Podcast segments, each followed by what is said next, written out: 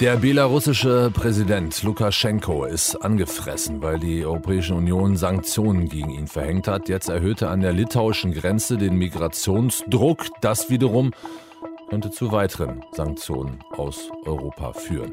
Zumindest wenn es nach dem Willen der litauischen Regierung geht. Die ganze Geschichte jetzt hier. Deutschlandfunk Nova.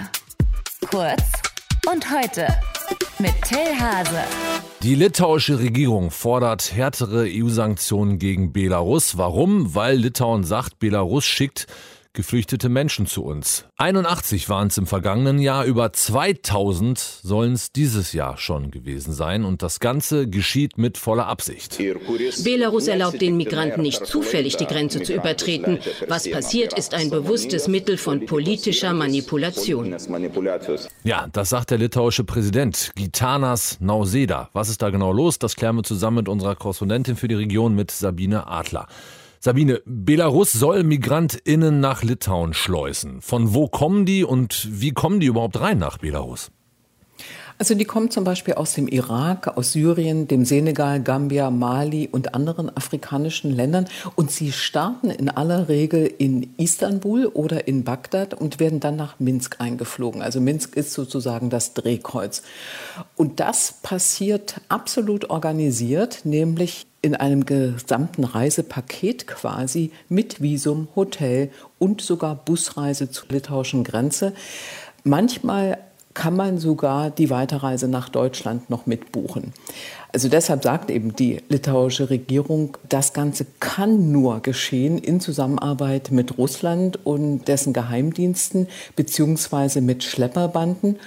Und das Ziel ist zunächst für die ganzen Flüchtlinge erstmal äh, die rund 700 Kilometer lange Grenze nach Litauen und von dort werden sie dann entweder aufgenommen, beziehungsweise quasi nicht aufgenommen, sondern erstmal in Lager geführt, um erfasst zu werden und so weiter. Das heißt aber auch, bisher gab es überhaupt keine MigrantInnen in Belarus. Die werden jetzt bewusst geholt, um sie dann nach Litauen weiterzuschicken. Till, du hast es gerade anfangs auch gesagt, 81 im Jahr 2020 in diesem Jahr sind es 2400 Migrantinnen und mhm. Migranten, die gekommen sind. Das heißt, es ist ein sprunghafter Anstieg.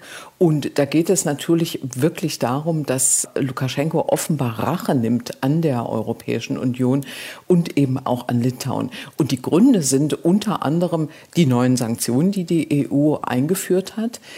Ein anderer Grund ist, dass die Oppositionskandidatin aus Belarus bei der Präsidentschaftswahl vor knapp einem Jahr also Svetlana Tiranowskaja ein Büro in Vilnius aufgemacht hat. Und dieses Büro ist von Litauen als diplomatische Vertretung von Belarus anerkannt worden.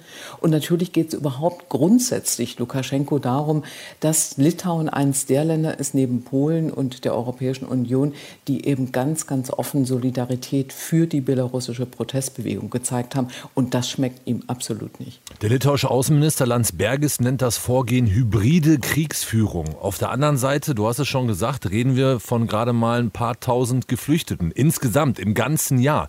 Wie sehr setzt das die Europäische Union unter Druck? Also ich meine gerade mal im Vergleich zum Beispiel zum Sommer 2015. Nun muss man sehen, Litauen ist so groß wie Berlin von der Bevölkerungszahl, sogar noch kleiner, drei Millionen Menschen. Und es ist überhaupt nicht vorbereitet. Das hatte nie damit zu tun mit diesem Problem. Wenn Migrantinnen und Migranten kamen, dann kamen sie meistens aus den alten Sowjetrepubliken. Das heißt, das kannte man irgendwie, aber das waren auch verschwindend kleine Zahlen. Und wenn jetzt sozusagen ein richtiger, eine organisierte Anreise von Flüchtlingen geplant wird beziehungsweise auch durchgeführt wird, dann versteht man das schon als das, was es auch gemeint sein soll, nämlich als ein Angriff auf Litauen. Das ist eine Rache und man spricht in der litauischen Regierung nicht umsonst von einer sogenannten hybriden Kriegsführung und damit hat man ganz sicherlich auch recht. Litauen fordert härtere Sanktionen gegen Belarus, haben wir schon gesagt. Wie wahrscheinlich ist es, dass die kommen von der Europäischen Union? Ganz kurz noch bitte. Also man muss sagen, diese äh, Sanktionen, die jetzt in Kraft sind, die sind sehr schmerzhaft, weil sie es zum ersten Mal überhaupt wichtige Industriezweige treffen, also zum Beispiel Erdölverarbeitung oder Kaliindustrie. Das sind ganz wichtige Einnahmequellen für Belarus.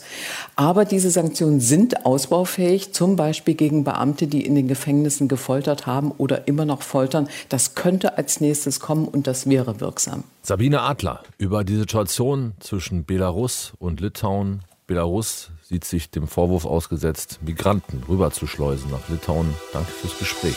Deutschlandfunk Nova. Kurz und heute.